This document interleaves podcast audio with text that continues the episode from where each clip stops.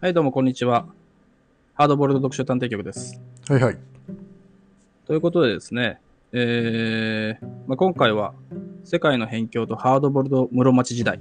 うん。を、えー取り上げていきたいと思います。はいはい。今回、あれじゃないですか。初めて、はい。フィクションではないもの。あ、そうだっすかえなんかね、あのー今日2回目じゃないですか、これ。なぜかわかんないけど、ええあのー、2本取らないとね、あのー鬼に襲われて食われてしまうんで、我々焦ってさ、あの、1日2本撮りをしてますけども、うん。そのせいかね、あの、ろれつがもう回んなくなってます、ね。 いきなりもう噛んだ2からね回目で、もうね、えー大変なことですけど、確かにそうですね、我々いつも、うん。大体フィクションだったもんね。まあ、漫画と小説両方やってるけど。そうそうそうそう。だなんつうの、これなんて言うんだろうね、人文系というか、うんの、まあ、しかもあ、の、フィクション。対談集だからね。ねえそれをどうやって、そう えー進め方が読書会するかっていうねえ、まあわかんないところですけど、まあ、そもそもですよ、この世界の辺境とハードボイルド室町時代、まあ長いんですけど、うん。まあ、どういう本かと言いますと、えーっと、まあ、2人、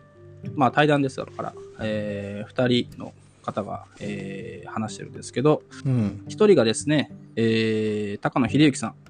うんあのー不祥事で終わっちゃいましたけど、クレイジージャーニーとかにも出てたんだよね。でしたでした。ねうんちょ。こなあんまり頻度、そんなに多くはなかったと思うんだけど、うんまあ、出てて、まあ、偏偏境の、まあ、偏境ライターっていう感じで出てたんですけど、えーちょっと見返しのところの、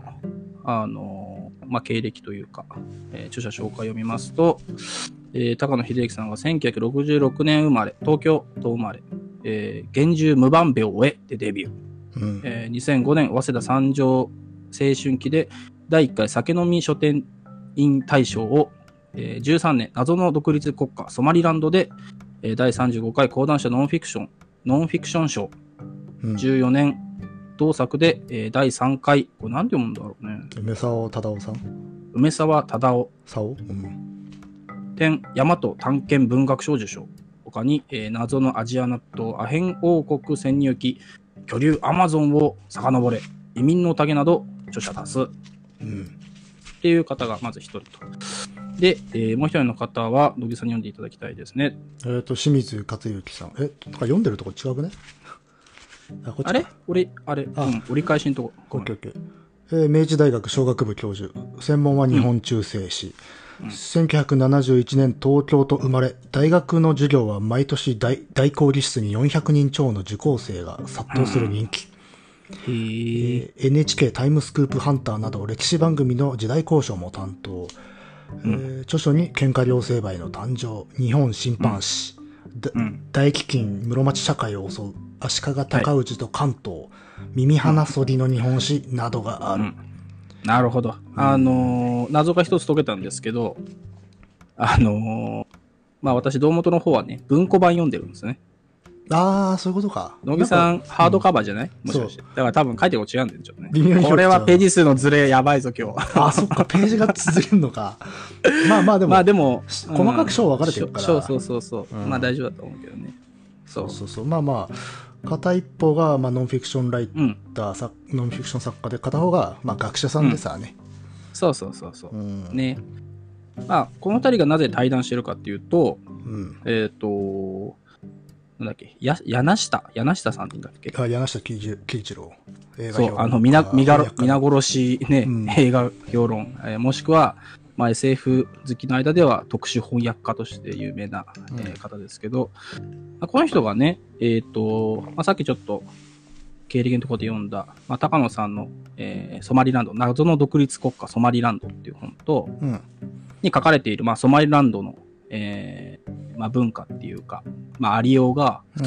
えーまあ、中世の日本と似てんじゃないのみたいなことをツツイッターでつぶやいたらしいんですね。うん。えっ、とね、清水さんの多分、喧嘩両成敗の誕生とうんあそうかそかうにか書かれている室町社会とめちゃめちゃ似てんじゃんって言ったそうそうそうそう。んなんかそれが、えーまあ、投影になって、こういうの二人の対談っていう形になったんですけでど、ね。あれかなで高野さんもそのうん清水さんの本とかを読んだら本当に似てんじゃんってなってそうそうそうそなんか合う運びになったみたいなそんな話よねう。ねえ。もうそれもなかなかすごいよね。ねねえ。だから両方ともさ、なんかさ、別な、この、なんか成り立ちの知性の塊って感じだからさ、で、それを繋いでるのもまた違うジャンルの人っていそううそさう、違うジャンルの知性の塊っていう。うんでもなんかすごいね。 図、こう、図式としては非常にわかりやすいね、あの、柳下喜一郎っていう、うんこう、なんかが違う世界を繋 ぐそうね、確かに人ねっ。てさ、それはね、ううんんうんそう、だから、あの、我々界隈では、うん、なるほどって腑に落ちる。腑に落ちる、まあ、地の共腑に落ち、落ちすぎてどうだっていう感じもね、あるんでますあけど。まあまあ。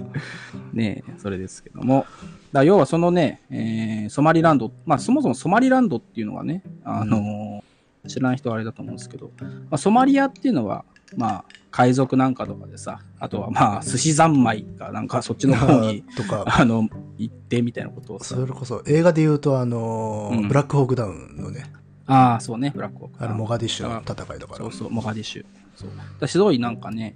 殺伐とした、まあ、ところ。まあ、ソマリア自体はね、まあ、やっぱり大変なとこだと思うんですけど、うんまあ、その中にね、その、ソマリランドっていう、なんていうのかな、まあ、自治、自治を、自治州っていう感じなのかな。実質独立してるんだけど、承認を正式に承されてい認はないいっててないいう。うん、そうそうそう。国国際社会に承認はされてない。だけど、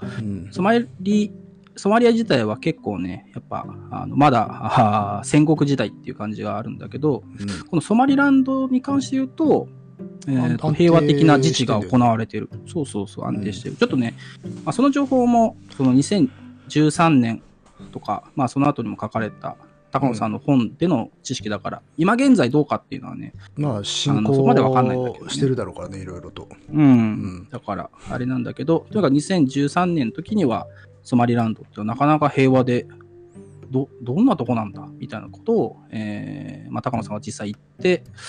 まあ本にしたっていうのが、えーうんそのソマリ謎の独立国家ソマリランドっていう本なんだよね。まだあの、ソマリ族という民族が主体になっている二つの国うん。の一つ。まあね、これ二つの国っていうのもな二つの難しいん国だよってね。微妙、あの、南部ソマリアはもうほぼ無そ政うそう、府状態南部ソにマ、そうそう、無政府状態であるなっってていうねる。し、で、さらソにマリランドはね承認されてないっていう。じゃない。うんだし、南部とそのソマリランド以外にもね、あるんだよ。うんオラ川国やでって言ってるところはね、はいはいはいちょこちょこあったりしてねだか。ら本当戦国時代なんだね。そうそう、ウォーウォーロードが仕切ってるっていう感じなんだけど。まあそういうところをね、えーまあ、高野さんは行って、まあ本にして、これ面白かったんだけどね。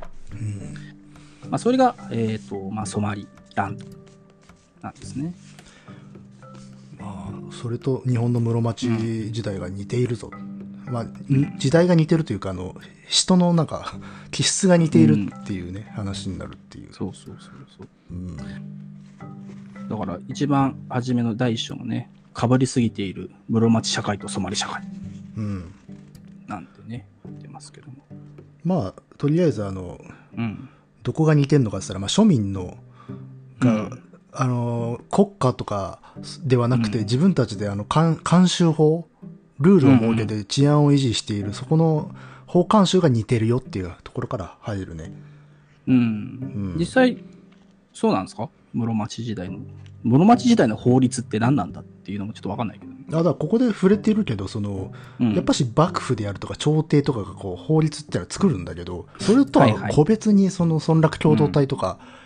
うん、そういうところで昔からこう運用されている明文化されていない法律みたいなものがあってっていううん。でそういうなんか二重にそそれが運用されていたっていうような、えー。うん、それって中世独特なのいや、その後も。えっとあるんだそようねいうものをきっとね淘汰していくのが近代化ってことになるわけだうん。法律はこう、お上が決めて、で、その地元地元でね、勝手にやっちゃいけませんよっていうのが普通近代化だから、それがこう、すごい時間かけて、うんうんううんん、ちゃんと統合していくっていうのが、まあ、普通はね、行われる。で、そうやって、そのうち国民国家になっていくっていう。へえ、なるほどね。うん、で、その、いわゆるその、じ、なんていうのかな、地下って言ったりするんだけど、ほう。地下って書くんだけど、その、うん土地土地のね、地元っていう意味なんだけど、そういうところあーで、はいはいはい。それぞれその土地に根付いた法がある、ルールがある。うーん。なるほどなるほそど。れがやっぱし時代によってかなりこう、今の我々からすると不思議だなっていう法監修があったりするっていうーん。なるほう。で、どね清水さんはね、そういうものをね、取り上げることが多いわけね、本で。どっちかっていうと、ほら、幕府がどうとかっていうね、あの、うんローマ字将軍がどうとかっていうよりかは、そういうことをよく研究されている人だった。うーんなるほどねうん。だ結構生活にその時代の生活に根付いたそうだこね。とを清水さん取り上げたりしてるんだ民衆史の研究者だね、どっちかって言ったあら。ーなるほどね。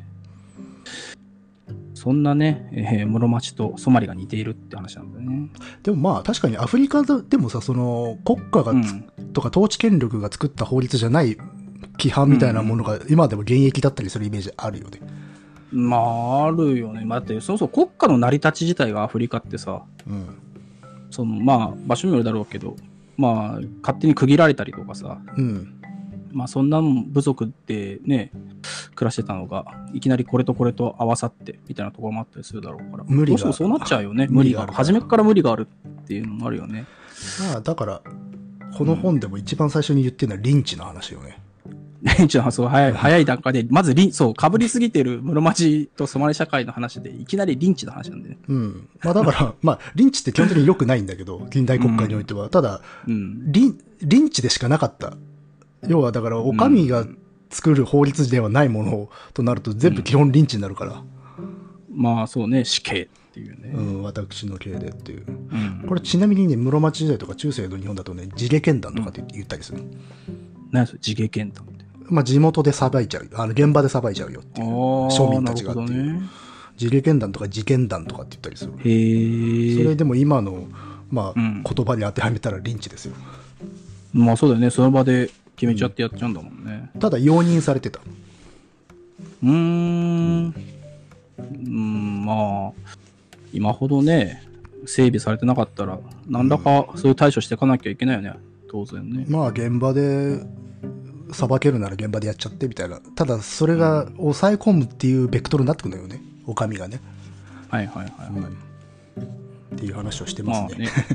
序盤で、っ っていう話をしてますねっていう、まあ、対談集を読みながらお互いまた話すっていうていさうでちょっとねこのねやり方がわからない、うん、あのハイブローなさ、うんこのね、難易度高いことやってますよ我々はね。えー、まあでも荘園の話、まあてるのか盗み最初だから盗みの話してて、でまあ、盗みは結構我々が思う以上に重い罪で当時はでそれはソマリとかアフリカでもそうで、もう盗みでも殺しちゃうことがあると、書犯い人てあはるね一一銭切りっていうねああそうそうこれはあの全一問盗んでもあのゆ我々の感覚で言うとさ盗んだ額で罪の刑懲が決まるんだけどこの当時ないので、まあま盗んだらもううん殺しちゃうよっていう、あーまあね盗みっていうのはあのだとまあ今ほどね別に物があるわけじゃないもんねでもね当然そうなってるのかこ室中日本の場合だとこれがまた不思議でね、うんじゃあ必ず殺すかって言ったらそうでもなくて結構な重い罪でもね、こう死刑とかにせずに追放だけで済ましちゃうことが多かったんだよね、なああうんこでも、ここにも書いてあるもんね、ちょっとね、その、汚れ、うんってことなのかねため、ためとかないっていう。犯人を処罰するとか法の、なんていうの治安の適正うん公正さとかよりかは、そういうなんか、汚れというか、なんかこう嫌なもの、不潔なものを、うんまず追い出すことが先決であるっていうことになるんで、犯人を処罰するかどうかっていうことよりもそ、そっちの方が重要だったりするっていう。うーん、なるほどね。うん。結構、汚れ思想っていうのは、罪汚れ、ね。広くあったんだね。うん。特にこの犯人、あの、犯罪に関わる汚れってのは面白い。だから、あの、ここれ、この本で触れてたかなあの、住宅剣団って言葉があってね。ほう。そあれどうの犯人とかを追放したっていなくなったらそれで事件終わりかって言ったら今度はそいつが住んでた家とかも壊したりとかするんだよね。え、ああ、そうなんだ。うん、なるほどね。それも、住んでた家は汚れてるってことなんだ。多分そうなんでしょうね。へえ。じ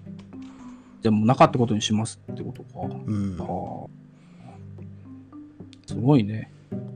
そういうのってだど、どうなんだろうね。どうだんだんなくなっていくんだよなね。だんだんなくなっていくね。まあ、っていうか、あうのん上位上位権力とか統治権がそれをけ、吸収していく。うーん、なるほどね。まああ今でもやろうとする人いるけどね。あのリンチをね。うん、だからやっぱ、その限定されたコミュニティの中だと、そういうことをしないと保てんみたいなのがあるんだろうね。うん都、市ではあんまなさ、都市ではあんまなさそうだもんね。都市化していく中で。そうで。うん、なるほどね。うんという感じで、まあ、そういうところに出るよねって話をしている似。 てる。と似てるよねがさ、なんかさ、その、わかんない。普通のさ、例えば異なる文化同士がさ、うんの対対価というか、まあ、その、専門の人たちがさ、話すときにさ、うん。いい話から入らないっていう ね。そのポジティブなマインドから入らない。まあ、これがまあ、ネガティブかつうと別にそうじゃないと思うんだけど、あだからいきなりその、ね、これは、この二人のこ特特性だけど、ネガティブなことをカラッと、楽しそうそげうカラにッってといねう。。そうそうそう。うんまあね、うん、これは面白い話だからね、あれですよ。でも、なんかやっぱね、その、やっぱ実地の高野さんだなと思うのはさ、うん。その、危ない、辺境って危ないんでしょって言われると、そうじゃない。意外と辺境は安全だみたいなこと言ってさ、これ面白いね。うんね、だから、狭いコミュニティだとお互いの目が届いてるから、誰かが悪さするとね、すぐ分かっちゃうから、うん意外と辺境は安全で、むしろ、あの、都市の方がやばい。みんななんかね、知り合いじゃないから、やべえんだぞって言ってて、ああ、なるほどなーと思ったね。それは確かに言われたらそうだなと思うな。うん、ねえ確かにヨハネスブルグとかね、うん。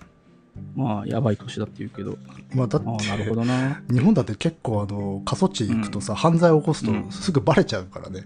ねえまあ、相互監視ってわけじゃないけど、単純に人が少なければそれだけね、っていうことだよね。みんな知り合いだってなっちゃうと、そりゃそうだよな、と思うね。まあまあまあこれむずいなあの 進めんのむずいなこれ今、文庫で、文庫で言うと、まだ18ページぐらいだからね、これじゃあちょっと次の章いきますかこれ 章単位であ、いいいこんいいんですか小単位でいく。小、小ってどう、ど、どれが小なのいち第1章とかじゃないよね。うえっ、ー、とね血で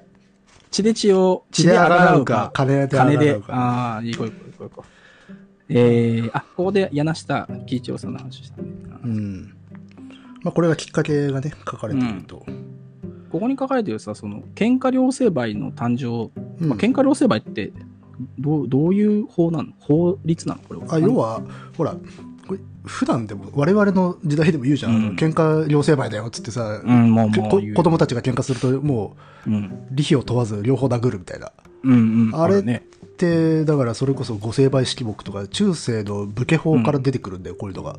でほうほう。これよく考えたらおかしいんだよこの法律は、ほう。うん、よく日本人はなんかね喧嘩両成敗だからって言ってんだけど冷静に聞いたらめちゃくちゃな法でこれ、だってどっちか悪いことってあるんだもん、まあ、あるよね。うん、とりあえず収めるためにっていう感じで言うよね、これね。そうそうそうそうあだからその喧嘩両成敗っていうのは本来的にはよよろしくないうん。もの現代の我々からするとよろしくないんだけれど中世においてはもうあまりにもこう登場とか争いが多いので、治安回復とか秩序の回復を優先するために、うんもう利費を問わず決めてしまうんだっていう、はいはい。でそれによって維持されていた社会だっていううーん。話をねなるほどね。書いていてであとそのさっき言った現場でやっちゃうようなさばいちゃうようはいはいなはいもはい。のをいかにこう統治権がこう吸収していこううん。していくかっていうそういう過程をねあの書いてる本で。なるほどね。だからこれでこのソマリ人との比較うんで注目してるのはやっぱしこの公平や秩序を回復させることを目的としているっていううんうんうんだからこれ我々の感覚で言うとさ事件を裁く犯人を裁くっていうのはさ、そいつにやった罪の重さだけちゃんと罰を与えうん。うるん。うん。ことに重きを置くじゃない、はいはい。でもこの時代はそうじゃないうん。うんそうだね。で事件の真相であるとか真実事実がどうであるとかっていう認定は割とどうでもいい、んまあね。だうん切りないってことなんだろうね。そうそうそうそう、まあ当時の感覚で言うとね、それやり出してもっていうう。んあのまあ本来の我々が重くおあの、うん抱くそういう司法っていうのは利費究明って言うんだけどうん。で利費究明って我々からすると当たり前なんだよけどこの時代からすると利費究明はちょっと特殊なんだよな、うん。なるほどね。利費究明っていうのはどっちが正しくてどっちが悪いかとかを明らかにするっていう事実認定ねでもそれを場合によってはしないよっていうなるほどね。でそれはそれでこの時代の合理性なんだよっていうことをまあ清水さんは本で書いてるうん。なるほど。面白いね。でもね、それを取り上げるっていうのもさ、本でね。うんね。でまあ、でもこれね、そういうなんか割と堅苦しい法律とか規範だけの話じゃなくて、当時の室町人たちの気質、激しさ、をよく書いてて、それがまあ面白いんだけどね。うんあの、もうすぐ殺、あの、殺し合いになっちゃうっていう。はいはいはいはい。うん。あの、名誉心が異常に高いので。ああ、不思議だね。今のね、ジャパニーズにはそんなとこないもんね、あんまね。そうどうなねんだ。ろうね。なるほどね。まあ、だからその事件の解決法が、まあ、ソマリ人にもそういうなんか、利比とは関係ないものがあるっていう、とか共通してるよって言ってるのかな。そうね。うん。まあ、で、賠償の話をしてるのか。そうそう。まあ、自尊心、強烈な自尊心を持ってる。で、ね、うん。えーっと、そう、し士族主義だからさ、ソマリ人。そうなんだよね。あそうそうアフリカでは珍しいのかな、氏族社会って。えーどうなんだろうね。そうそう。わからなかったな。部族とか民族衝突は多いんだけど、ソマリ、ソマリア内戦の特色って、氏族間で起こした内戦なんだよね、あれ。そっかそっか。でなるほどね。氏族っていうのは、あれはうん祖先が共通の集団。うんうん。はいはい。うんだから、あの民族とか部族とはちょっと違う単位の人たち。うん、そっか。あ、だから日本で言ったらあれだよ、藤原氏、あの源平のはいはいはいはいはいはい。源氏とか平氏みたいなもんだよ。ソマリ人ね。でもなんかね、あのー、士族のつながり強いんだなと、その謎のソマリランド読んで思ったんだけどさ、そのうん。北野さんがね、あ、北野さんじゃない、高野さんがさ、うん。まあ、ソマリランドに、まあ、当てもなく行くわけですよ。うん。あの向こうに誰か知り合いもいない状態でね。ただお、ー日本にも、その当時、ソマリの、ソマリランド独立の、なんかこう、関係者の人が、どっかの大学にいて、うん。その人にね、まあ、本当飛行機、ソマリランドに行く飛行機が出る直前に会いに行って、うん。誰か紹介してくださいって言うと、そのね、あのーソマリ、在日のソマリの人が、うんえー、とまず大統領の名前書いて、 次にその大統領の秘書官でスポークスマンで与党の大臣みたいなこ名前書いて、電話番号も書かずに、うん行けばわかるっつって渡して、 あのそれを持って高野さん行くんだけど、うん。で現地行ってすぐにね、そのホテルに、まあ、一応聞くんだ聞く、聞いてみるんだよね。そのこのこの人たちにあの連絡先知りたいんだけどって言うと、すぐにね、そのホテルの従業員がね、電話で呼び出してくれる。ダイレクトに繋がれちゃうんだろダイレクト、だから国家のナンバー4ぐらいの人をね、ダイレクトにね、もうすぐ呼び出してくれるんだよね。で、あーなんでかっていうと、士族が一緒だったからなんだよ。ああ、そういうことか。そうそうそう。あーだから、たまたま士族が一緒だったから、すぐにそのアクセスできる。だからそれぐらいなんかね、つながりが、まあ、強いんだなっていうのはね、読んですぐ思ったね。まあ、今の日本では士族社会ってもうないからさ、感覚としては上がりにくいんだけどね。うん。あの日本は、日本の場合は家になっちゃったからさ、そっか。あしそうなんだ。士族の家しね下の単位なんだよ、家っていうのは。そうか。昔なんはでな士んだろうね族だったよ。あなだんかでらなんだろうな昔はだからそれこそ士族単位で動いてたんだけど、例えば藤原氏っ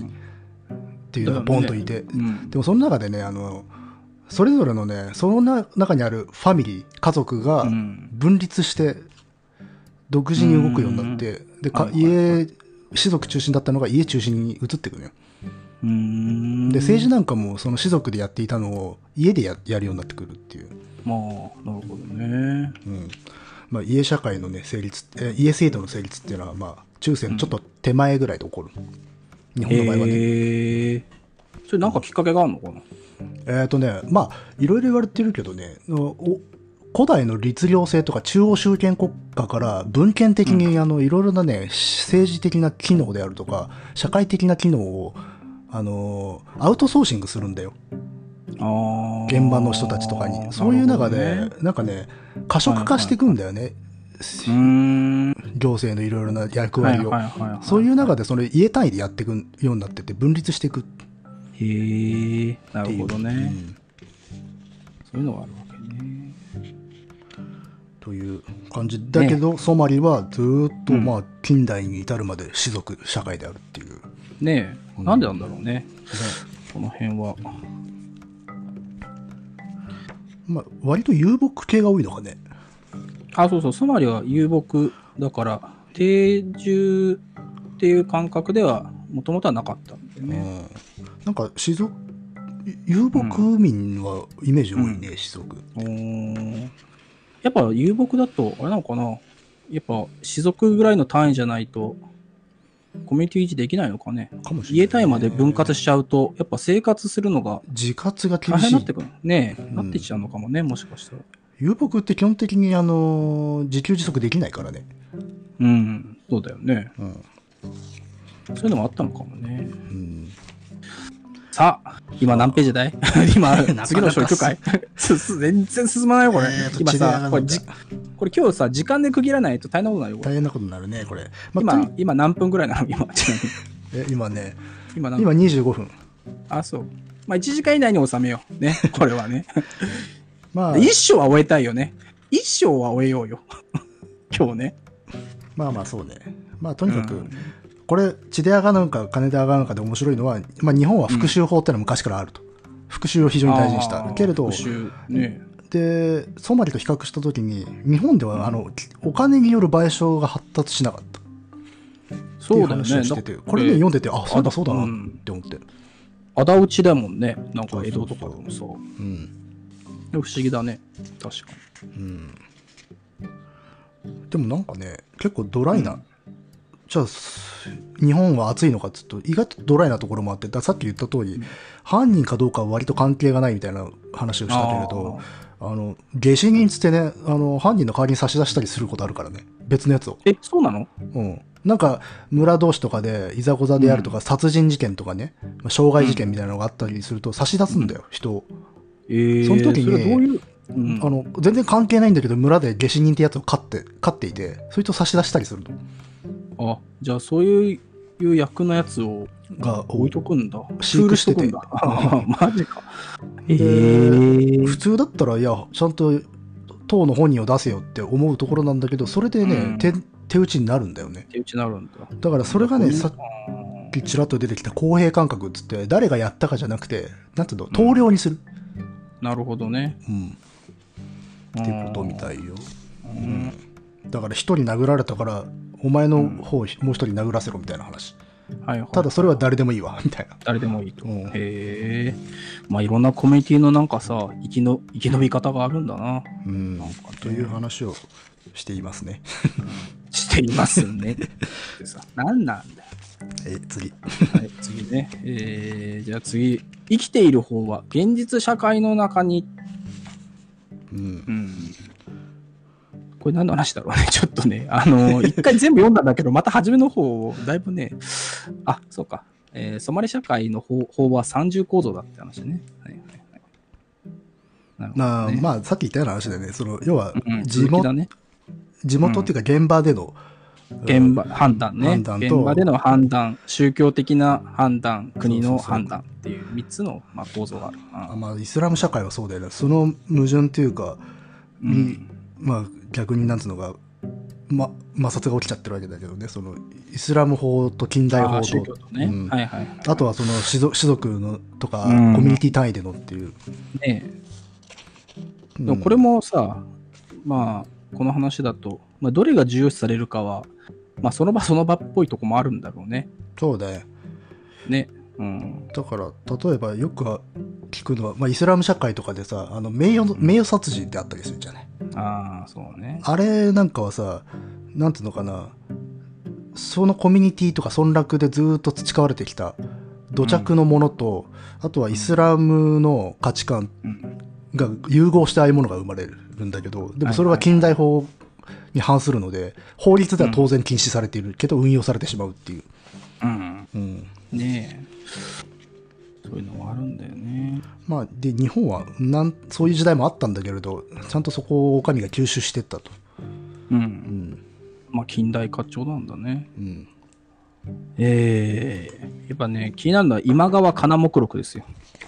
ああまあいわゆる文国法ってやつだね何それ、文国法あ、文国法って分け分ける国の法律か。あだから戦国時代になると戦国大名がそれぞれ自国、両両国にあの法律を作るっていう、ああ、なるほどね。はいではい、もはうい。法律を作るってのはもう完全に国なのでうんうんうんだからまだその文国法っていうのはまあ戦国大名のなんかき条件というか基準の一つではあるみたいな、うん。へえー。これ今川金目録が有名なの、そんなことで。えっ、と一番古いですね東,、えーあ、そうなんだ。東国で一番古いのかへえ、なるほどね。まあまあそれぞれ各大名がね設けてたという、なるほどね。うん、でその中にやっぱ喧嘩両成敗が入ってんだよはいはいはいはい。そうねまあ今川金目録だとあれかな、直虎の時出てきたかなあ、そうなんだ。うんあの文国法をちゃんと取り上げた珍しい大河だったんだあれは へえ、まあいろんなあんだね、タイガーによって。うん色がね。なるほど。まあ途中あれだったからねあの何は金融道とかかばちたれみたいな感じになってたからねあ、そうなのあれ。 何は気に入るのみたいだったの実はこんな法律があるんやでみたいな ああ、そういうことか。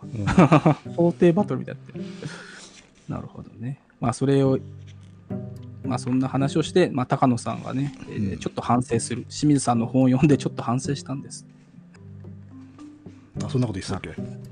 うん、最後の方でね、この章の最後の方で。要は、ソワリランドは、その、ソマリア地域でうん内戦を終わらせて、まあ、治安のいい社会作ってるんで、こいつはいいなっていうふうに思ってたけど、まあ、清水さんの本読んで、まあ、本当はそんなわけじゃないよな、みたいな。それだけじゃないよな、みたいな話、ね。まあ、うまくいってないところは多分蓋されてるか目立たないだけで必うずそうあるはずだっていう。あるはず。うん。だからそういうのもね、ちゃんと考えなきゃいけないなって高野さんが言ってるっていうね。ああ、まあでもそうよ。あの、明らかにね、おかしいっていうかね、カバーしきれてないはずなのに、それを使ってるってことは必ず少数派が圧殺されてるっていう。まあね、うんそうなんでしょそうだかうらねね。うん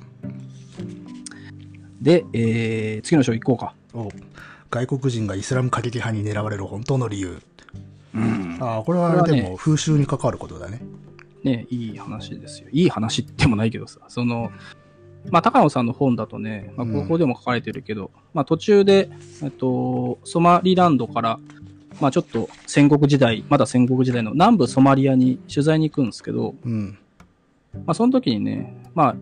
向こうの偉い人と一緒に行くんですよ。まあ、州知事に当たる人と一緒に行くんだけど、うん。でね、あ、この回だ、これ書いてあるかな。あのね、実際襲われるんだよね、高野さん。う銃撃されてね、えー大変な目に遭うんだけど、で、まあ、これ、まあ、書いてあるけど、その、一番の標的は、まあ、外国のジャーナリストで、うん。高野お前だって言われる。ね、自分は偉い偉いわけでも何でもないのにっていそううね。そうそうそう。うん。で、なんでかっていうと、その、客人っていうのが、客人をまあ、殺されてしまうのが一番ダメージがある。うん。ね。偉い人殺すよりも。それはなんかイスラム社会の独特のなんかね、うん。風習というか、まあ考え方なんだろうけでもまあ聞くよね、あの、客人を非常に大事にするっていうのは。ど。あ、そうなんだ。うんイ。スラム系、イスラム社会がってこととか、まあ、てかそういう、イスラムに限らずそういう風習があるところはね、まあ、日本でもほらあーマレビトラって言葉使ったりするけどさ、まあまあ、マレビトはね、まあマレビトはでもほら、食べちゃうから。あの、黙って殺してね、えー、灰で食べちゃうからさ。まあだからそういうんで、だから客を、客人を殺すということは、その家うのん主に泥を塗ることでもあるからそうね狙われるんだよっていう。ねあ、なだるいほぶどな対面をと傷つけるんだね。うんだからここで思い思い切ったこと言ってるよね、そのタリバン政権でさ、うん。そのウサマ・ビンラディンをなんかそうかくまったと思う彼、うん彼が逃げ込んできたからあかくあ、まったんだみたいなこと言ってるもんね。あの、なんか、普通だったらね、なんかつながりがあるんではないかとか、同思調者想が的にそうそうそうそう。けれどそうではなくて逃げ込んできたものを全力で庇護するのが彼らの美徳であり価値価値観だからだっていう、っていうのをね、なるほど、そういう考え、見方もあんだなとまあ、日本にも似たようなものはあって、まあ、あるの仏教の屋敷内とかに駆け込まれるとそれを引き渡さないとかっていうのはあはあるんだけれどこれ清水さんもね軽く言ってんだけどねでもね、日本の場合逆の危険もあったのほう下手にお世話になってしまうとあのあーしそこのね下人として扱われたりとかはいね、はい所有物にされてしまう可能性があるっていうそこの主あーなるほのどねはいはいそういうトラブルはね、実際にあったみたいで。えーお前、うち来て飯食ってんだから、もうお前、うちの芸人だぞ、ねみたいな。なるほどね、うんそこら辺もちょっと違う。だいぶだいぶ違うよね、これね。このうん高野さんのエピソードでもさ、その早稲田に通うソマリ人留学生をうちに泊めたら、ーまあ、自由に振る舞いすぎて、奥さんも怒るし、うん。だからちょっとお前、もうちょっとさ、っていうふうに怒ると、あの、客人がファミレスで泣くっていうね。そうそう、こんな侮辱はないっつって。侮辱はない。ゲストをこんな目に合わせるなんてっていうね。それすごいね。悪い態度取ってすいませんという涙じゃない。で、悲しいんだっつってね。それが悲しいんだ。でだから、屈辱だっていう。向こうすごいなではそのもう社会的な上下関係を超えちゃうんだよね。ホストが、ね、客人になった瞬間、うんいなかどうかっねていうのは。だから自分、例えばこれ、その高野さんを怒らしたこの留学生うも、ん自分がホストの立場になれば全力で、ねまあ、尽くすっていうことになるんでしょう。うんそうだだかよね。ら自分もやるんだからやられて当然だと思ってた。うんんね。まあ、それだけ客の対応できるのが、まあね、自分のメンツ、名誉みたいなところなんだろうね。うん、まあだからそこら辺はなんかねでも駆け込みで守るっていうのはでも日本にもさっきあの冷蔵してしまうみたいな話したけれどもないことはないからね、あ、そう。うん駆け込み、駆け込み寺。やっぱしその自分の家の中に入ってくるとその世界はもう自分のパ世界なのであのうん外部の権力であるとかを排除できるという論理があるっていうはいはいはい。これ多分民族学とかになってくるんだよねこういうのって、うん、うんなるほどね。まあ、聖域になると。はいはいはいはい。うん、なるほどね。まあでもだからそれが逆転すると隷属させられちゃうわけだよ。つまり。まあ結構危ういよね。そうそうのバラそう。ンスそはねこ紙一重なんだと思う。で、ねそれがあくまでも、この、ちゃんと手厚くするっていう方向に行ってるのがそばになんだけれども、ん両方表裏持ってるのが日本の中世社会みたいなとこあるじゃない、なるほどね。なるほどな。次行きますか。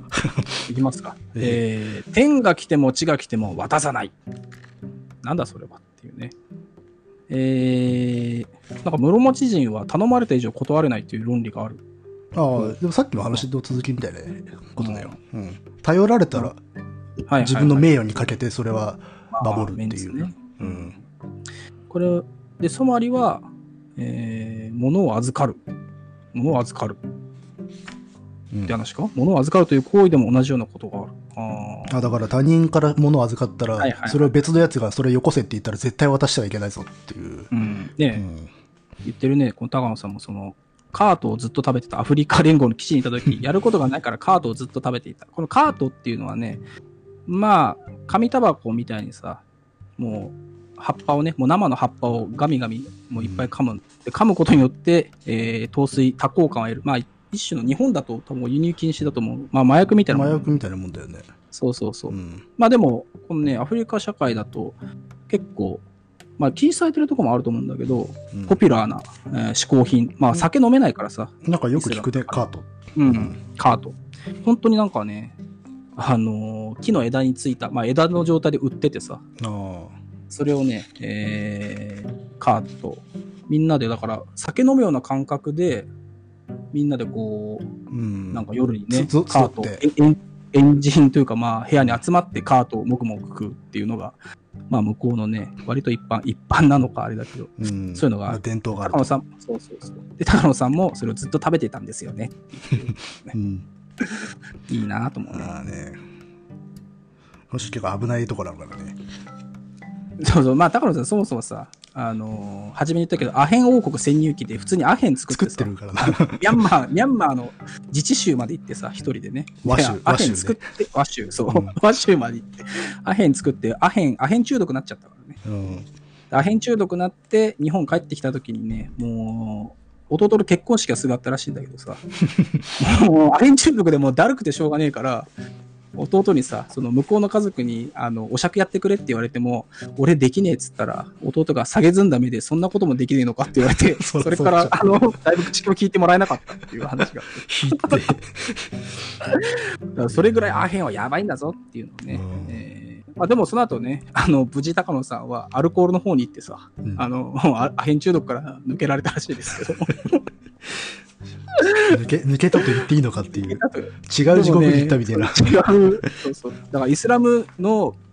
まあ基本的にイスラム系はさ、あの、うんアルコールダメだけど、うん、まあイスラムの国に行っても、えーその地に隠れている居酒屋を探して歩くっていうのあがねー、えー高野さんのあの ライフワークになってます。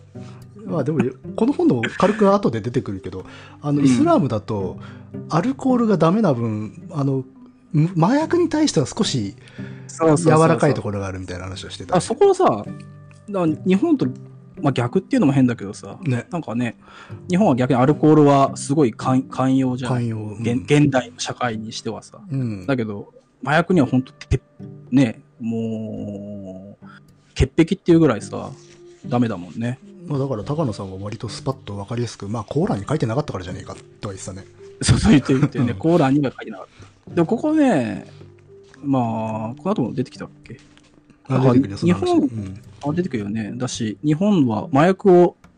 まあ、朝をさ、吸わなかったっていうのもそうそ不う。思議だね、っつってたよね。タイマー昔から使ってるんだけど、吸う発想になってない。ねっていう吸わないっていうのもね。うん。まあ、それもなんか面白いなと思ったよね。あなんだっけ、あの漫画。え宗像宗方教授。中だけしてたんだっけあの、ほ星野さんの。ああ、こはいはいはいはい。あれではね高校、実は吸っていたという 漫画があ、 あるそうなのカンナビ、へあーの、カンナビ山とつく山はみんなカンナビスがあ、そうなんだ。栽培されていたのだ。あ そういうことうんなるほどね。いや、でもどうなんだろうね。でも、タバコ自体、そのさ、タバコは戦国時代からだから。戦後時代っていうけどね、その前にはなかったんだよね。ないし、マジです。なんかこう、植物性の何かを乾燥させて吸ったという記録がほとんどないよ。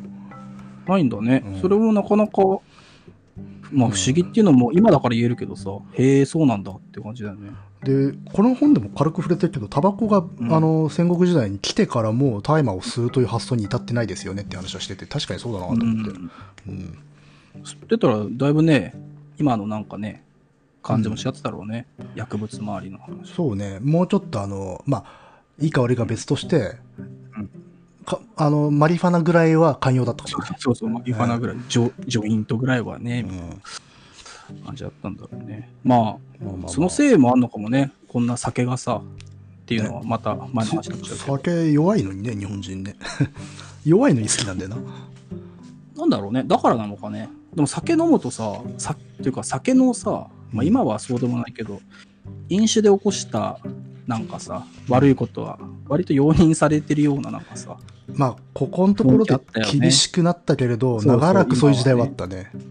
だなっんてかね、ブレ、そんなブレコって言葉あったからな。ねえ、うんだからそこって結構、それもすごいよね、今考えるとね。うんね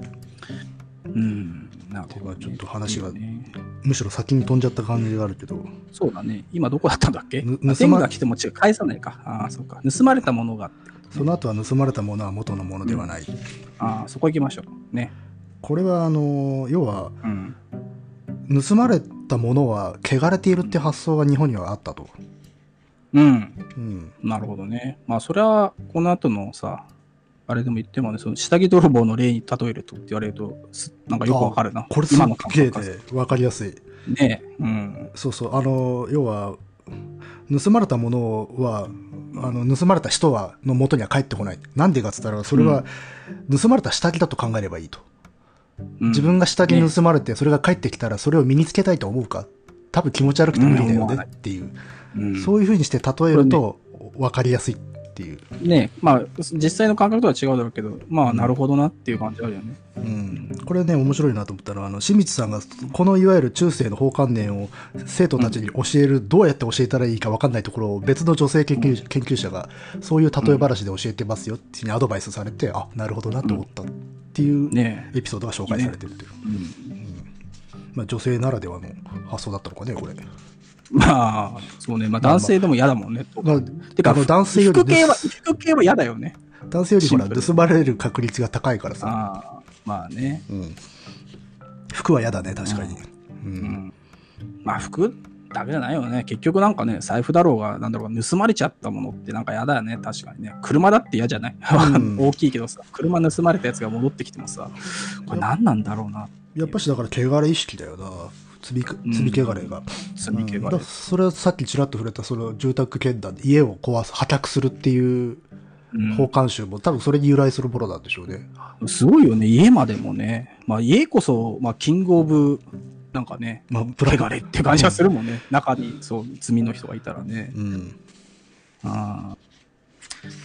あなるほどねと。いう話をしていてでもここでもまあでもそうはとはいえ日本では賠償は発っっていう発想は発達しなかったよねって話をしているよね。そうそう。賠償はないけど、贈贈あ答、贈与はっていう話はある。これはそうそう、あの室町時代の特徴で、めちゃめちゃ贈答しまくんだよ。それなん、なんだ、どういうこと贈答しまくるあ贈り物、今でも日本人やいっぱいやるでしょ、お歳暮とかなんとかっていう。ああ、まあまあまあ。あれがめちゃめちゃ室町時代加速して、あの規制かけられたりとかしてるからね、お前らこれ以上やるだとか、贈り物あ、そうなんだ。それなん、なん、何理由で贈るわけ何はい期待してるやっぱしあの当時、ほら、家単位で政治もやってますからね、いろいろとこう、横車をしたりとか、渡りつけるのはいに、はいはい。ちょっといご挨拶するみたいなものはものもあったでしょ。ああ、なるほどね。だあのぞ贈収賄に対して極めて寛容な国でしたからね、この国はね。ああ、そうか。うんまあ今でも寛容なのかもしれませんけどね。ああ、そうそうそう。社あ会もともとほら、自腹で政治してたんで、昔の日本人って。ほう。うんあ、そうなの自腹なの自腹自腹自腹っていうか、だから自家単位で政治とかすると、その、まあ、かかる費用みたいなものっていうのは、自分の懐から出すことがあるわけだよ。はいだから、そういう人に対して、個人でお金とか、なんか贈り物するっていうことが悪い悪いことではないわけさ。うーん、なるほどね。うん。うんそう。すごいね、折り紙っていうさ、まあね、そうそうそう。ね、そういう、まあ要はね、手形だよね、これね。そうそうそうそう金額を記した目録を渡して、まあ後でそれを持っていけば、お金を受け取ることができる。監禁するね。んで、その、まあ、だ一時的な監禁だったらまだしも、その折り紙自体が、の、こねうなんつうの、やり取りがされてしまうっていう、別の人には渡してしまうみたいな、ねそうそ それは完全に手形なんだよねっていう手。形だもんね。うんこれすごいよなと思ったけどね。まあ、その後に書いてあるさ、その、再生の代わりにその折り紙、要は手形を置いていく人もいたっていうのもいいね。だから、叶わなかったら払わねえよっていうね。まあだこかれらも、すごいよね。で、この、これが中世人っぽいね。あの、目、うんなんつうの、信心深くて迷信深いんだけど、うん。なんか現金っていう。ああ、実利、実利主義もあるそうっていそうう。なんか矛盾してるようなんだけど、そういう価値観がね、共存してんだよね。そうなんだね。まあ、神仏がね、今以上にね、実利と結びついてたのかもね、感覚まとあ、し。ってていうのと、あとそのうん、迷信深い世の中ではあるんだけど、現実は過酷だ から、そそれなりにちゃんとそうねげやっ厳とか選ないと略なっとてしてことだよねやちゃんとやってほしいっていははははう。だから今のパワースポットよりもどもっと切実だよね。そうそうそうそう。感じですね。だからパワースポットって何も起きないと切れるっていうことっよ。ていうね、金も出さねえっつふざけんなっつって。 ってね。神神役に立たねえじゃねえかっていう。あう、んで、それ、この次がすごいです。今何分ぐらいですか、野木さん。今ね、47分ですよ。ああ、いい調子だな。うんえー、次、ちょっと題名読んでもらっていいですかね。ソマリアの内戦と応仁の乱。うわあ、これすごくないでかいね、テーマは。でかい。これはね、でかい。でかいし、いきなり足軽の存在にっていうさ、興味を惹かれた。高さが言い出した瞬間にもうさ、 あーでかい。でもまあ確かにソマリアの内戦というとあの士族ごとに従っていた民兵たちが跋扈した戦いってイメージがあるから、確かにオニラ,、うんラランの足軽みたいなもんだなっていうああ、なるほどね。あそうそうこの時代のね足足軽っていうとなんかさあの各大名家にいる一番下っ端の兵士みたいなイメージあるかもしれないけど、この頃の足軽ってのは雇い兵なんだよ基本傭兵、ああ、そうなんだ。うん、だあーからね略奪ばっかして実は対局のことは気にしてないやつっていうああ、私利私欲で動くような奴らがは多いはい。いはいはい。まあ、それで荒れちゃうんだね、そうそうそう戦そう。闘がね。手打ち打ちづらいってことね。あと、だって、しこいつら自身は勝利が目的じゃねえからさ。そうだよね、うん別に。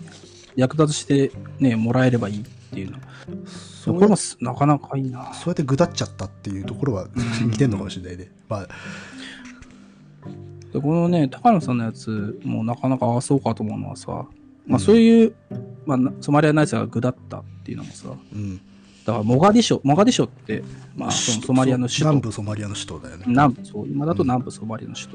都が都市だったからだったんじゃないのって言ってるもんね。ああ、はいはいはい。そう田舎だったらお互い抑制が効くけど、都市でみんなアノマニスな感じになっちゃったから、うんもうバンバン殺しちゃうみたいなね。で、そなるれほどがないわゆる京都を舞台にした鬼の乱と似てるんじゃねえかっていう話うから、ん、きょあれもまあ都会だ大都会だもんね、京都。そうね、まあ、あれ当時、ね守護大名たちが地元のに住んでなくて、みんな京都に住んでたからね、あああいうことになるんだけあどあ、そうなんだ。で、あれをきっかけにみんな両国にか戻るようになる帰るんだ。そう、えーあの京都で戦いをしまくってたら地元で火がついちゃって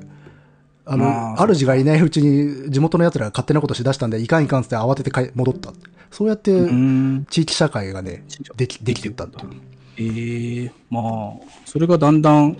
戦国時代とかにつながっていくのかね。なっていくっていうえー、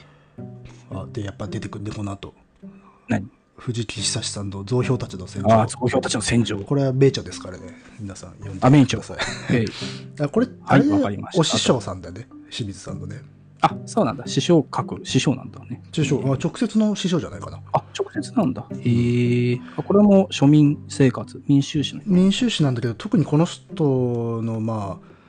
なんつうの主張した中で一番有名だったのは戦争っていうものが常に国策であるとかなんてだけではない、うん略奪目的で行われたんじゃないかっていうあー、うわー、そうね。そうね。なんとも言えないね。だからあの作物が取れない時期とかに食いつめた道民たち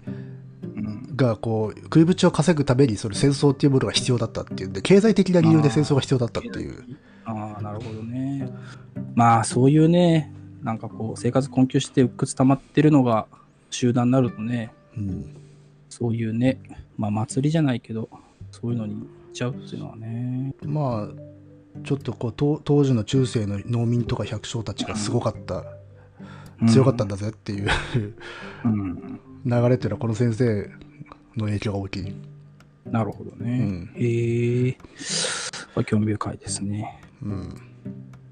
そうねあでもこの後すごく大事なこと言ってんね清水さんは、うん。藤木さんがこの説を唱えるのには勇気がいったみたいですっつってうん、言ってるね。あの僕たちより上の世代はマルクス主義歴史学の影響があったってあー要はだから民衆は民衆側の体制を打倒することによって歴史は進展していったってはい近はい代化していったんだっていう発想が根強くあったんだけど、いや、うんそうじゃねえと、うん、常にそういう革命的な闘争があったわけではなく本当に生活のために略奪をしていたとか、うん。だからまあ、そっちの方がね、なんかね、今の感覚だと、近いけど、まあ、なそるれほどなはこういう先生たちがこういう説を唱えていったからなんだよ、でも昔はね農民は要は正義だったんだようーん。農民側なるほの体制と戦うのは正義だったのどはいはいはい。解釈としては、でもそうじゃないよとうんまあなんかね、ストーリーとしては、なんかね、マルクス主義歴史学の方が、なんかね、うんまあ我わ々かるような気もするけどの世代の教科書まではそうだったよ、うん、うんまあ実際はっていうのはね、うんうん、なるほどな。まあそこら辺は大きくなっちゃうんで先行かねば、うん。まあ結局ね、オーニドラもソナリアンの内戦も同じようにわけがわかんないですけどって言ってる。 そうなんだよね、高野さんはね、そう、わけがわからないってことなんでね、結局ねまあ、。ぐちゃぐちゃになっちゃったっていう、そうん、まあそんな感じで、えーで次はね、次はねえーじゃあ野木さん読んでいってもらおうか。貴族意識と村の機能これも大きいんじゃないかい大きいねこれこれ 大きくないかいわゆこるれ大変。農村の話だからね、どうそんな話でしょまあ、そこでちらっと荘園の話してんだよなああ、そうね、荘園ね。まあ要要ははだだかかららの 大得意の荘園ね。得意じゃないよ全然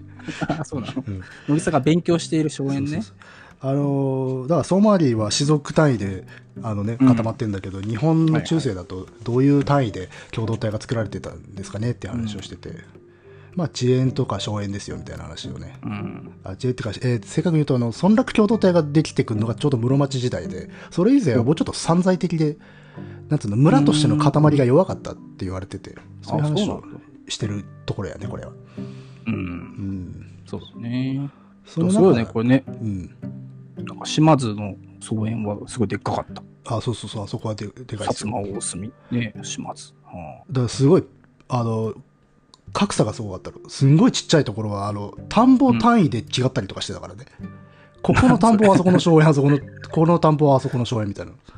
モザイクみたいになってるとこもあるしこういあううん。国規模っていうのもあるし、荘園は何なのの納税のためにあるのそういうのは。あ徴いや税のためにある簡単に言うと、あの、自社とか公家の私有地。あ、私有地なんだ。うん、私有地なんだけうど、ん最初のうちはね、バラバラだったんだよ。うん。それこそ田んぼ単位とかで持ってたのを、ん一円化っつってね、一箇所に全部集めるようになってくる。そうやって広域化していくんだよ。えーはいはいはい。うん、で、その荘園っていうのはなんか現地で収めてる、管理している人がいて、かつ荘園漁師が京都に住んでたりとかしてて、あの、と収めてる人が分かりづらい構造だったの。 いろんなところに中間搾取する奴らがいて。はいはいはいはい。でそういうものがどんどんどんどんシンプルになってって土地を持ってるやつは一人だっていうふうになっていくのが近世にかけての流れで、なるほどね。まあ、一地一作人つって要は耕してるやつのものだとかね、はいはいはいうんあるいはここの大名の土地だとかっていうふうにし、うんうんあの構造がシンプルになっていくと我々も分かりやすくなる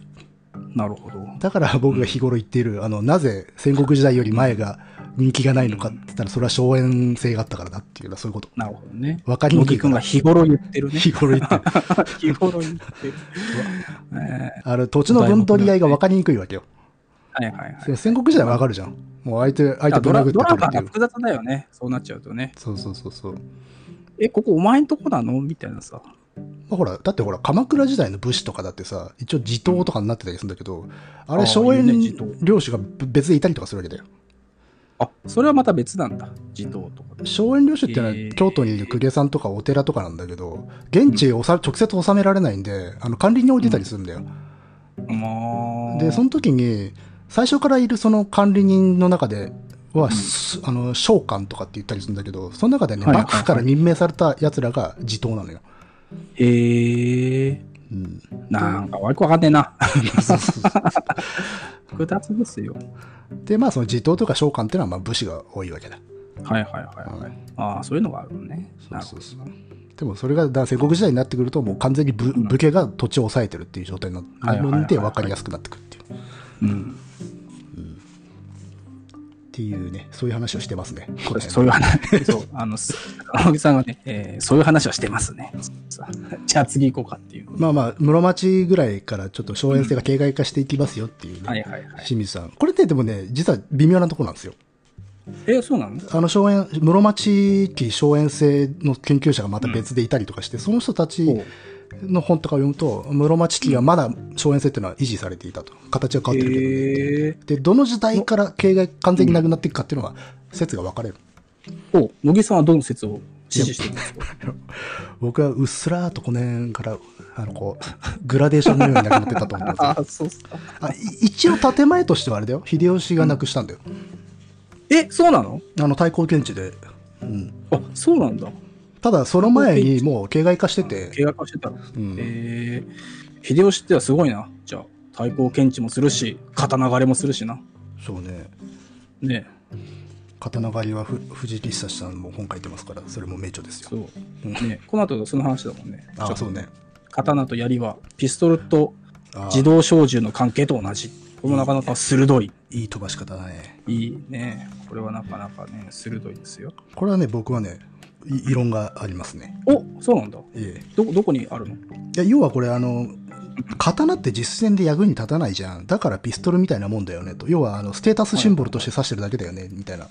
文字なんだけど、割と戦国時代は実は刀実戦で使われてたんじゃないかなっていう、へー槍とかじゃうなくんて、あまあもちろん槍とか鉄砲が主体になってくんだけどこれね元ネタっていうかこの説を唱えた人がいるのよ鈴木雅也っていう人がいてほうその人が戦国時代に刀なんか全然役に立ってなかったんだよっていう本を書いたの、うんそれが結構やっぱ流行ったんだね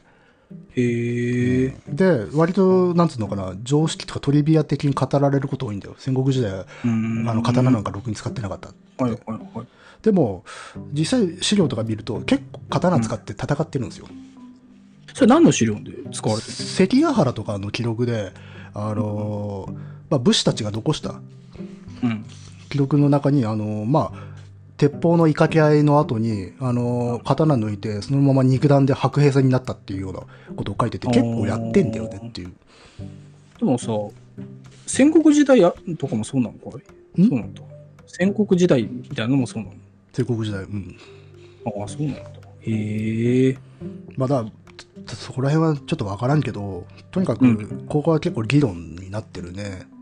ああ、そうなんだ。あのほらじゃあホットな馬、ホットな話題ホットな話題。題。馬にあんまり乗あそうらな乗らずに刀もあんま使わなかったっていうのは、まさにそこら辺のせうんいえー本から出てきた話なんだけあど、、そうなんだ。うんじゃあ、これは絶賛今、その、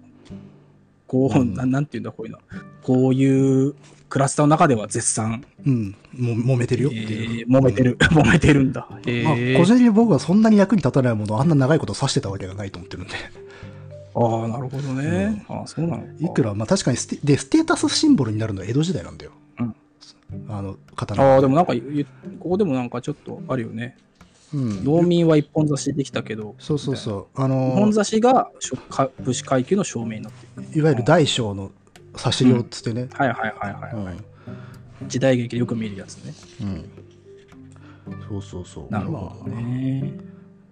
ただ、刀がメインウェポンであった時代が確かにそんなに多くはないのは確かだけどね。うんうん鎌倉時代だと弓が基本だし、で、南北朝にちょっと刀ブームが来るんだよね。あ、ブームがあるんだ。あの、馬に行って弓を打つっていう戦い方から、勝ちっつってね、徒歩で、あ殴り合い、あの、やり合うっていう戦いに移行していくと、えー刀がね、でかくなるんだよ。うだかん、おう。らベルセルクみたいな時代になるの。あのはい時はい、代だ太け。刀みたいな感じなんだ。あ、てか、まさに太刀。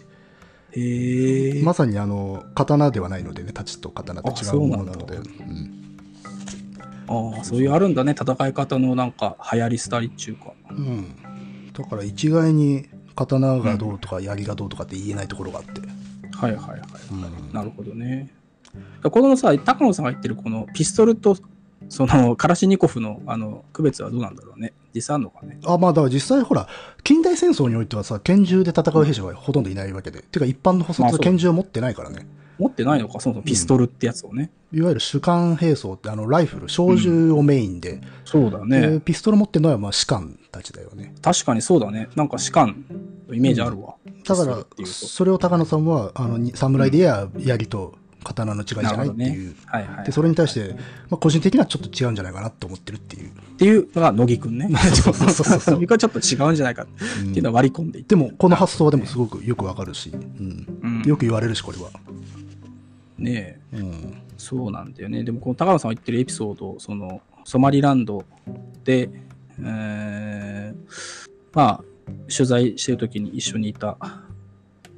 ジャーナリストがね、うん殺されちゃうんだよね。あーで、殺されて、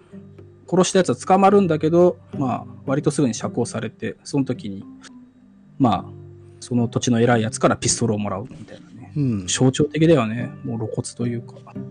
まあまあ確かにピストルが実戦で使えるものではないからね、う。うんん、そういうものになってるステータスになってるっていう、しかも値段も高いっていうのがすごいね。これ書いてあるけあーど、自動小銃1丁100ドルで買えるけど、ピストルは3、4倍するんです。これはちょっあとそうなんだ。 これこれ多分だから自動自動小銃って AK のことなんだろうと思うんだけどあーまあそうね。 AK, まがあ極端に安いという、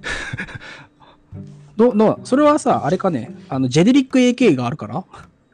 ああジェネリック AK っていうか、まあ、基本的にアフリカとかで出回ってるのってほとんどジェネリック AK だあ だろうからねあー中国製のコピーとかの、はいはいはい。うん、まあそういうのもあるんだろうけど、まあでもそれと比較しても安いかさ、らねピストル高い、高いんだね。高いんじゃないきっと。例えばわかんないけど、まあ、基本的にみんな現場の人たちが持ってるのが AK で、うんだとすれば、うん偉い人が持ってるピストルだとなんかヨーロッパ製の拳銃とかになるんだろうからねうん、なんか勝手なイメージだけど、どうしてもさ、士官が持ってるとワルツァー P38 みたい なさ、 なんか象徴的ないやね骨。董品だよそうそうそう、そうなんだけどさ、うんなんかそんなイメージで勝手なんだけど。なるほどね。あとはニュー南部ね、ピストルといえばね、我々我が国ではな、我が国では。うん、あとピストルで言えば、えっ、と、鳥とファフロッキーズ現象で出てきたね。あーチーフスペシャルとかチーフスペシャルなの か、まあそれは平成階級小説傑作集ですけど、まあまあまあでそんもなことは思ったりして。なるほど、だからここは結構、なるほど、議論の余地ありだね。えー、ホでットな話題なんだね。その後あの確か騎馬隊の話もしてうんたと思うんだけど、あの要はあーあのあんまし馬なんか実は戦国時代に乗って戦ってなかったんだよっていうことに関してこれもやっぱ異論があるんだけど、ちゃんとうんそれはねフォローしてあったわ下のあった、うんあ、そうか。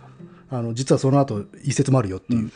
はいはいはい。うんなるほどね。うんまあ対談の中で話して、まあ後で読み返してフォローする。まあそういうことですよね。うんなるほどね。あそうあのね意外とね歴史ってね専門がかなり細かく分かれてるのでうーん、なるほどね。やこれね清水さんが後の方で言ってるあまりにも高度に専門家専門が分かれているので実はもう素人が、あの研手出しちゃ究いけでないきないっていう世界になってきてるっていうなるほどね。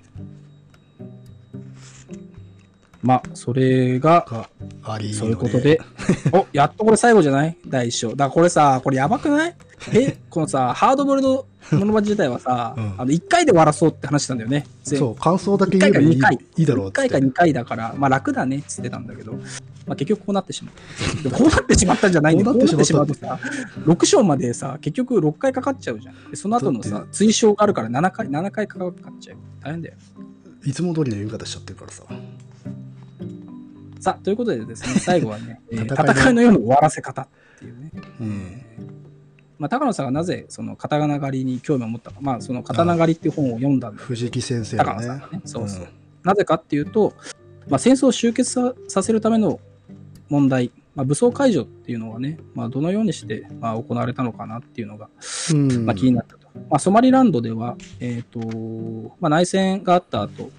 みんなその武器をね、まあ、一番上というか、まあ、士族の長とかに預けて、えー全部取り上げちゃったんだよね、銃とかね、うんそのまあ、戦闘用ランドクルーザーとかね、うんまあ、そういうの全部取り上テげてテ、クニカルみたいなやつか、そうそうそうそう、 それを全部取り上げて、うん、だからそういうのがあったから、日本の塊はどうだったのかなみたいなことをね、あー高野さんが。それでだからあのいわゆる藤木さんとかが書いた刀う狩りんを読んだんだけどあれの刀そがちなみにその絵その本で書かれてる刀狩りっていうのは、あのいわゆる我々が昔思ってたのは刀狩りっていうのは農民から武装解農民を武装解除するそうそう戦争できなくするためのものだっていうふうに言われてたんだけど、実はあれは全面的なものではなかったほう全部の武器を取り上げたわけじゃなくて実は象徴的なものになるものだけをうん取って、えーあの実は農村はね武装解除はされていなかったえーうん、あの江戸時代を通じてもずーっと武器を備蓄していたし本当の意味で農村が武装解除されたのは1945年であるっていうねえ そうなの第二次世界大戦後なのそうそうそうあの GHQ によってあそう達成されたものであってへー実はその間ずーっと農村は武器をも保有し続けてたんだよっていうのが趣旨でただ刀狩りっていうのはそれ武装解除じゃなくてみ身分のちあの違いを明らかにするためのものであったと身分を固定化するための方策だったんじゃないのっていうことでなるほどね見方がガラッと変わったっていう。うーんうんまあ、そりゃそうだって江戸時代の農民だってあの鉄砲持ってますから、それは表向きは漁をするためとかそういうことなのあそうそう鳥獣駆除のために持ってた、はいはいでそれをあの免許制にしたのが綱吉だって話はここの本でもしてるわねああそうかそうなのやってそうそうなのであのずっと鉄砲は保有し続けてるよたはいはいはいんあでそうなんだちなみにそれと合わせて「一揆」という本を読むと面白いのおはあのうん江戸時代の百姓一揆はみんな鉄砲持ってんだけど持ち出さないわけだよあーだから江戸時持ち出し代のちゃうとガチになっちゃうからそう百姓は武器持ってたんだけどそれを一揆起こす時に持ち出してしまうと完全な内乱になるのではいはい武器を持ち出してないっていう意思表示のためにスキカワを持っていったっていうああなるほどわね我々は武器を持ってないですよと武器じゃないはい話し合いをしたいんですよっていう意思表示でスキカワを持っていったっていうふうに言われてうる、んなるほどうんためになるな なるほどねまあまあまあ、まあ、あでも軽くはいはい多分そこら辺のこともどっかで喋ってたと思うよああ、そうね。うんそうか、そうか。あのね、まあ、ソマリランドでさ、その、まあ、武装解除して、上の人間にみんな渡したって言ったけどさ、まうんあ、これ書いてあったかなここに書いてあったかちょっとわかんないんだけどね。まあ、なぜ渡したかっていうと、うんあの、渡せば渡すほど、その、士族の長の権力がその後の統治で増すから渡したらしいんだよね。ああそれは書いてなかったと思うなあうん、多分ソマリランドのその本体の本では書いてあったわけど、ーだからそれだけ、まあ、ベッドあス、ーベッドじゃないけど、渡せば渡すほど、その後の組織で、自分のところの士族の長が発言力を増すっていうところで、なるほどねみんな渡したっていうのを言ってああ確かに武装解除ってあれ強力な権力ないとできないからねたね。うん。だからよくあの日本が太平洋戦争終わった時に一斉に武装解除できたっていうことは、まあ、結構驚くべきことであるみたいなふうに言われたことがあって、うんだああ、なるほどね。から天皇の権威によってそれが達成されたんではないのかっていう人もいたはねいはいはいはいはいうんなるほどね。まあ、その後ね、なんか、そうだよね。その後なんか、こじらせることだっていやあるよね、全然ね。細かいこと言うとあるんだけどね本当にあるんだ一斉にできてったわけではないんだけど、まあ、実際だって8月15日以降もあのは反乱って起きてるし、あ、そうなうの、ん、あと50年代とかまでずっとあのそし山とかにこもって戦ってるような人とかいるわけだからさ。あ、そうなの ?50 年にも、うんへえていうかお小野田さんなんか70年代まで戦ってたでいしやょ、そうだけどさ まああれちょっと特殊な例だけどねうん晴れてっていうかさ、んまあそういう感じだけど、そう反抗的にやってた人たちも、まあ、いるんだよまあでなもそれに比べとはいえでもあの規模のまあずほぼ全軍が一斉に解除したとは言えるか、うん、そういう意味ではすそれごはいすよごねいね。なるほどね。まあそんなことをね、言うとりますけど、もう1時間経つんじゃないか、 1時間10分ですえー謎の独立国家ソマリランドの中で、高野さんがモガディショの士族自治区で出会った民兵を歌舞伎物に例えていますねっていうね。えーあーなるほどね。それもいい話だよね。歌舞伎者もねあの戦国時代の名残みたいな人たちだからね、はいはいはいはうい。ん、これはもうまさに綱吉の時代に終わる、ねだって、元禄期うん、だから、綱吉って何代目 ?5 代目か。 5代目5代目。あだから、ここでも触れてるけど、もうねこの時代の歌舞伎もなもう戦国の世代じゃないんだけど要はちょっと憧れてる世代、ねうん、ただ気風がまだ残っちゃっててはいはい。戦国期のその荒々しい、だから例えば辻斬りなんかが割と横行してたんで江戸時代初期ってあーそれが激減したのがこの頃だって言われてんねあ、そうか、そうそう、そうだ、これ読んで、その、綱吉の生類あるれみの例が、その、うん歌舞伎者の犬で試し蹴りをするようなやつを取り締まるためなんじゃないか、みたいな。うんまあだから社会福祉とあと命は大事にしなさいよという基本的なあすの、ごいね倫理観はここでできていったっていうふうにまあ言われて、うんだから綱吉ってあの評価が逆転したわけよ、なんか、自分、我々は分かんないけど、その、教科書読んでた時はさ、なんか、めんどくせえやつだな、みたいな感じだったけど、まあ悪法だと言われてたからねねうん、これ読んだ後に、あ、近代的な視点をお持ちの方だ、っつってさ、で ね俺なんかはね、思っちゃう、今行き過ぎてる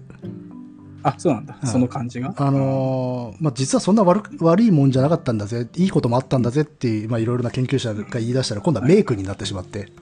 はいはいはいはいい。やまあ、反動でね。 あの間ぐらいだよっていう、うんあいいこともある、うん悪いものもある、あってねいうどうしてもここれれははねそうなっちゃうんだよなんかひっくり返ると歴史のあれはねあるあるまいろんなまあ人の評価ってのはそういうもんだよね何でもね、 0100になっちゃなるほどねうまあでもよく言われるね戦国の棋風が、うんまあこの辺から終わって分治主義っていううん社会になってったよっていう、なんかね、まあ、たまあ個人的にもやっぱ江戸時代ってどこから始まるかって言ったら当然まあ家康が開封し,、うんうんあのしてからなんだけど文化としてはまあこの辺から江戸時代だよなってイメージはある確かにへえなるほどねまあ元禄ってなんかねあの時代劇でもなんかまあまあ元禄文こん化なっていうのこはのねこのイメージだイメージはここだよねなんかうんまあ、特に元禄文化だと西の方がね文化が乱熟していくっていう、はいはいはいはい町人層が大投資うんまあそんなこと言ってますけども、いええーそんなところですかねそんなところで野すね木さんどうですか大丈夫ですか えっと一日一生ってやばいぞ、でしょだってさ我々ねこのうん戦闘機が頭上を飛んでる中ですよ、ええこの紛争地にさマイクを持ち出してさ、 本を読むっていう、まあ、歌舞伎ものですよ我々もね、ちょっとやばいね、えーやってますけど平も日平日の朝ですよそうですよ頼むからね、あのーノートに課金をね、 今すぐしてほしいっていう、 ノートをやってますから、ノートの方にね、続きが聞きたい方はノートに課金してですいね、やいやいまやあいや一定の、あのーマネーが稼げた時にいやいやいやいね、や続きの第2章の方に行きますから、やえりますよー第2章、未来に向けてバックせよ、まあ、バックトゥザフューチャーがいけるかどうか、これはあれだね熱い勝。俣やめようやめようやめよ先う生やのめよううんやめようやめよう、もうダメ。ここから先は、あの、ノートでお金がね、あのいやいやいやいやーダメだろそれはやるって言っちゃった、えーまあ稼だかげたら時だ。ちょっと次からはちょっと進め方を変えましょう、えいやなんで何も言わないのかしらいや、できるのかなと思ってさ、今、